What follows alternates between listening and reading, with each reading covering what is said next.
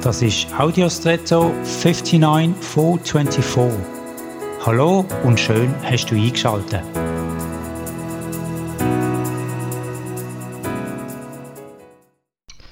Weil mich Uhren faszinieren, betrachte ich immer mal wieder verschiedene Modelle und bestaune ihre Machart, ihr Aussehen, die Funktionen, Details und so weiter.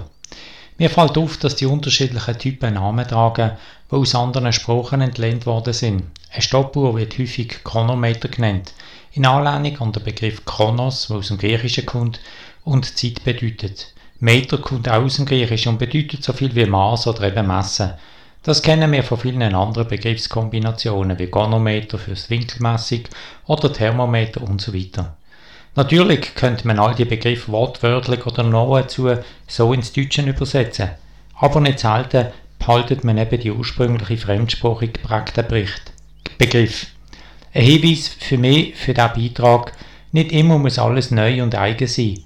Es ist durchaus auch gut, auf Bestehendes Bewährtes zurückzugreifen. Und vielleicht ist ja das gerade bei dir heute dran. Und jetzt wünsche ich dir einen außergewöhnlichen Tag.